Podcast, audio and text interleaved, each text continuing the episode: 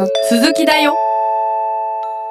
さて現在お送りしていますビッグファイブで紐解くネットコミュニケーション編。本日で3回目となります。谷先生本日もよろしくお願いします。よろしくお願いします本日は、えー、SNS 利用と幸福感の関係についてお話をしようと思います、はい。SNS を利用することで人の幸福感は上がっていくものなんでしょうか？ということについて、えー考えてみましょう。はい。森さんは SNS を使って幸福感を味わうことがありますか？ありますね。やっぱ SNS をやってなかったらうん。つながることができなかった人と、うん。たまたまつながって、それこそバンドでも、うん。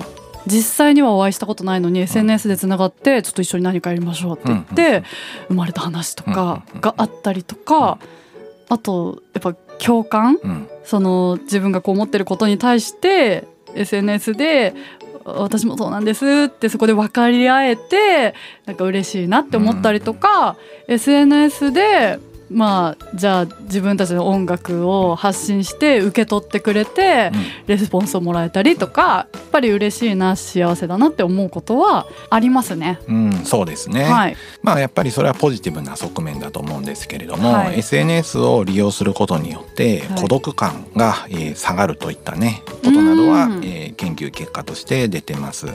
また普段ねよく情報を接する人に対して、うん。えー親近感をね感じやすいということもですねつながりを強める効果としていい側面だというふうに考えられております。なるほど。この意味ではね幸福になれそうな気がするんですけれども はい。ところがねいろんな研究結果で報告されていることなんですがはい。Facebook の利用と幸福感の関係などについて、うん。えー検討するとうん。長時間の利用が主観的幸福感を低めるということは、えーいろんな研究でですね、えー認められている傾向になります。おーじゃあ幸福感ももちろん得られるけど、うんそれ以上うにんちょっとなんだろう悪影響も大きいってことですね。うん、特に使いすぎるとですね、幸福感が下がってしまうということがですねいろんな研究で、えー指摘されております。そうなんだ、うん。だから私もさっき先生からうん。あの SNS 利用して幸福感味わうことありますかって聞かれたから、うん。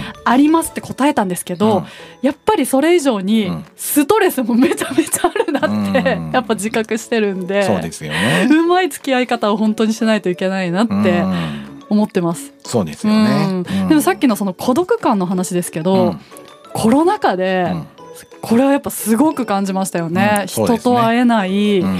時にやっぱり SNS があったかうらん。連絡取れたりとか、ね、リモートで顔が見れたりとか、やっぱりその孤独感に対してはかなりなんていうんですかポジティブな。側面もあるよなって、緩和されたところがねあると思いますね。ううんん思い出しました あの人に会えない時期を。そうですよね。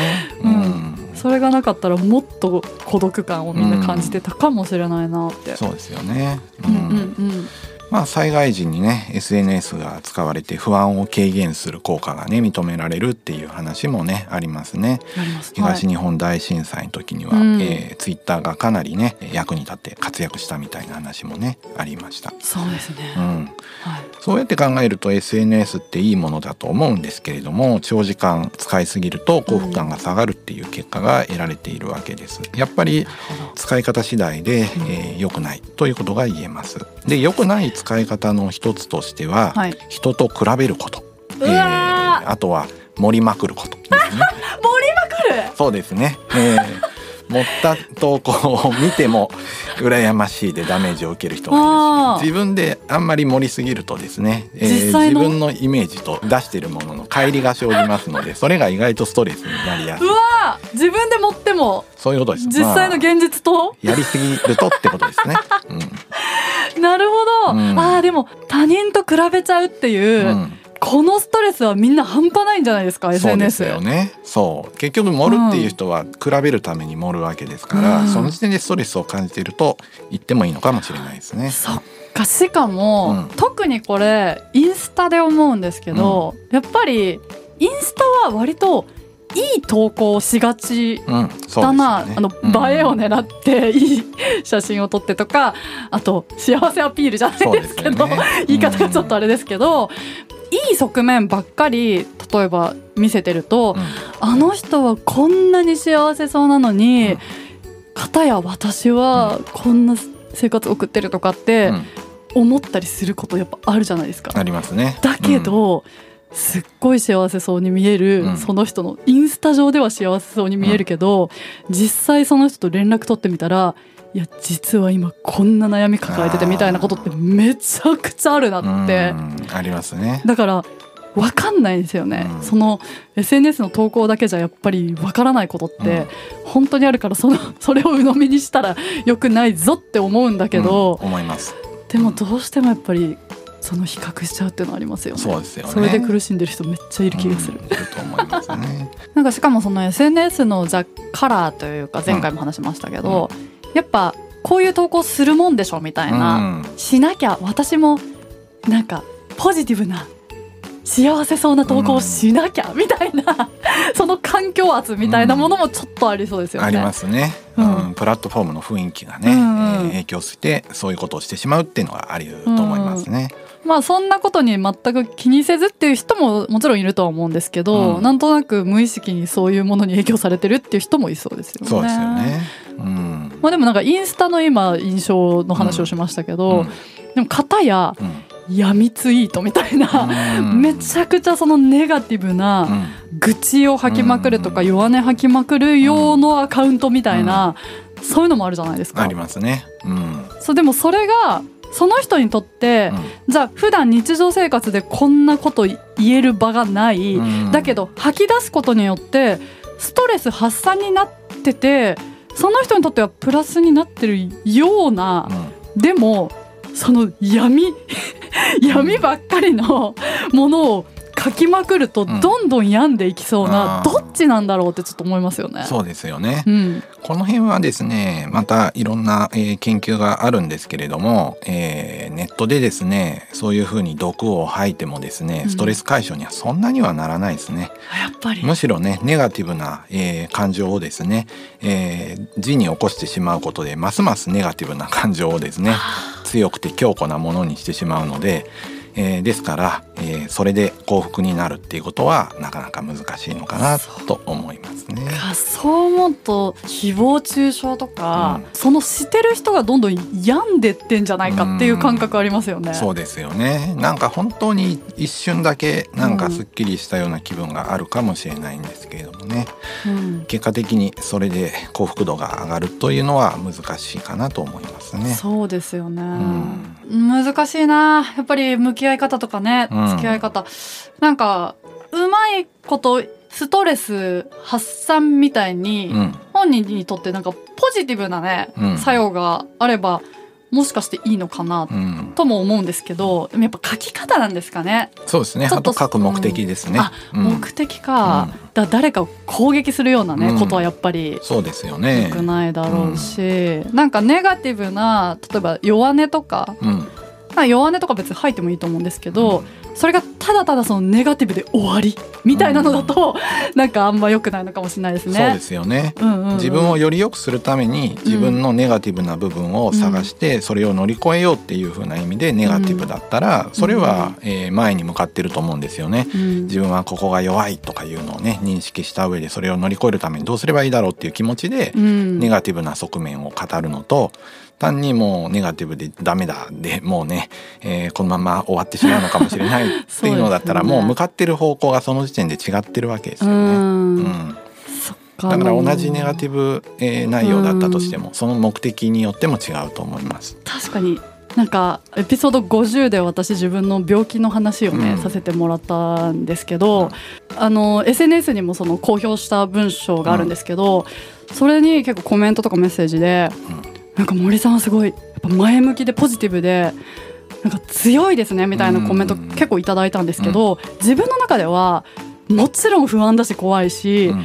やっぱ弱い自分もいるんですよ。うん。でだけどそれをその上ででも前向きにもやるしかないじゃんみたいな多分その書き方で多分そういう印象を持ってもらえたんだろうなと思ってだからなんか弱音とか愚痴一つでも、うん。確かに谷先生が言ったみたいに目的とか、この弱いネガティブな感情があるからだからこそこうしたいんだみたいな感じで書くのは自分にとってもいいのかもしれないですよね。その通りですね。本当に、えー、もういいねいいね。いっぱい押したくなるような。いいねいいね。ありがとうございます。でもそうなんですよね。うん、しかもこの SNS の幸福感で、それこそこの病気のことで私普段つながれない、うん、今までは全く知らなかった人で、同じ経験されている方で、あの自分も乗り越えたんで大丈夫ですよみたいな言ってもらえるのは。超幸福感。やっぱすごいパワーになったし、そうですよ、ね、からやっぱいい側面もめちゃめちゃあるなって超実感してるので、やっぱ使い方ですね。そうですね。うん、本当に、えー、方向性とかね目的で変わるのかなと思いますね。そうですよね。うん、あとは、うん、あのやっぱり自分が興味あることとか、うん、その使い方で入ってくる情報って、偏っちゃうよな、みたいなことも結構思うんですけど、それってどうなんですかね。うん。その話に入る前に、ネガティブな話をまとめておきたいんですけれどもネットで人と比べる。でしかもそれをネガティブに捉えてしまうと、うん、幸福感が下がるっていう話なんですが、うんはい、その時にやっぱり上がっちゃってるのは劣等感とか嫉妬ですよね。うん、だから、最初にお話ししたのが孤独感を下げて、うん、えー、親近感を高めるっていう意味で幸福感を生むんですけれども、うん、他の人と比べて持っちゃったりすると劣等感とか嫉妬に苛まれるのでこれがマイナスに働いてくるっていう話ですよね。なるほど、うんでそしてこの後がその得る情報の偏りの話ですかね。か、うん、劣等感とか嫉妬妬みそれにうわーって渦巻いてる、うん、人いるんじゃないですかね SNS でね。そうですね、うん、うん、特に長時間利用している人がそういうのに苛まれやすくて幸福度を下げるんじゃないかなというふうに、えー、思います。確かに見なきゃいいのに、どんどん見ちゃうんだろうな、うん、でそれでね幸福感が下がってる人たちをですね、うん、集めてですね1週間 Facebook の利用をやめさせたらですね幸福度が上がったみたいな研究もあるのでやっぱり使いすぎは良くないし、えー、明らかにそういうので下がってる人は使わない方がいいということに、えー、なりますね、はい、えー、SNS いつも使ってて下がってるなっていう自覚がある人は、うんちょっと1週間ぐらいやめますってね。確かに宣言して、えー、投稿してですね。でやめるとね、えー、幸福度が上がるかもしれませんね。はい、うん。まあ、ここまでの、えー、話がまとめになりまして、はい、先ほど、あのー、森さんから質問のあった情報が偏ってしまったり、うん、認知が少し歪んでしまったりする、うん、といった話についてはもう時間があまり、えー、残ってませんので、はい、次回に回そうかと思います。わかりました。はいということで本日は SNS 利用と幸福感の関係というテーマでお送りしてきましたが、えー、じゃあ情報のねなんか偏りだったりまあ言っちゃえば情報社会の闇的な 話はまた次回にお届けしたいと思います。お楽しみに。それではまたお会いしましょう。さようなら。ビッグファイブ私って何者？心理学雑談では月額500円でサポーターを募集しています。サポーターになっていただいた方には番組オリジナルステッカーをお送りして月1回の収録の一部を見学してもらいながら質問にも答えていこうと思います。詳しくはこのエピソードの概要欄からチェックしてください。あなたもこの番組の輪に入りませんか？たくさんのご参加お待ちしています。